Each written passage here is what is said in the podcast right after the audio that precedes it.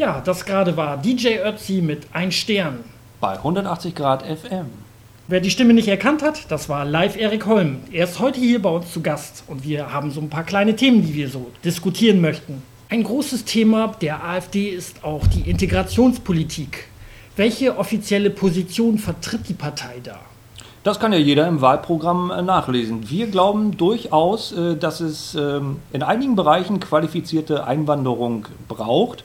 Nicht überall. Also es ist natürlich auch so, das muss man auch sagen, die Firmen, die betteln natürlich um Einwanderung, um die Preise zu drücken, um die Löhne zu drücken. Das ist ja auch ganz klar. Aber tatsächlich in einigen Bereichen äh, machen sich jetzt die geburtenschwachen Jahrgänge durchaus bemerkbar, sodass durchaus in einigen Gebieten qualifizierte Einwanderung vonnöten ist. Und da haben wir wirklich auch überhaupt nichts dagegen.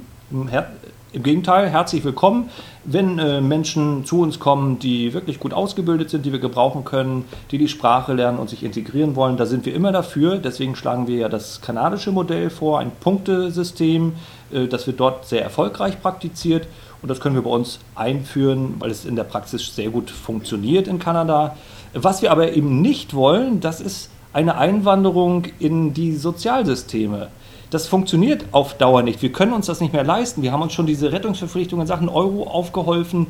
Und wenn jetzt immer mehr Massen zu uns hineinströmen, die äh, Arbeitslosengeld 2 beziehen, das geht auf Dauer nicht. Wir müssen schon die Einwanderung nach unseren nationalen Interessen ausrichten, wie es jeder vernünftige Staat auf der Welt macht. Also wir sind der Meinung, qualifizierte Einwanderung ja, aber eben bitte nicht in unsere Sozialsysteme.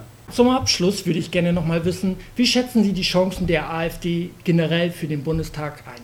Ich schätze sie sehr gut ein. Wir sind äh, im Moment ja bei etwa drei bis vier Prozent in den Wahlumfragen. Das ist zugegeben noch nicht die Welt, aber wenn man sich überlegt, dass wir den offiziellen Gründungsparteitag äh, vor gerade mal drei Monaten hatten, dann ist das schon sehr beachtlich. Und wenn man dann dazu bedenkt, dass wir noch gar nicht so bekannt sind in der gesamten Bevölkerung, dann sind die Chancen ja umso größer. Also bei uns ist es jetzt wichtig, dass wir uns äh, bekannt machen, denn wir stellen fest an den Infoständen, auf den vielen Veranstaltungen im Land, äh, dass Bürger, die uns kennenlernen, die sich das Wahlprogramm äh, durchlesen, sagen, hey, tatsächlich, das könnte eine Alternative sein. Also unter denen, die uns kennengelernt haben, ist die Bereitschaft sehr groß, diese Alternative zu wählen nur kennen uns eben noch zu wenig. Deswegen bin ich auch dankbar, äh, dass wir bei Ihnen hier bei 180 Grad FM äh, zu Gast sein dürfen und mal berichten können, was wir ganz stark ändern wollen in unserem Land, äh, damit sich wirklich was in die richtige Richtung bewegt. Und ich freue mich übrigens auch in Stralsund mal wieder zu sein. Hier kommt ja mein Opa her.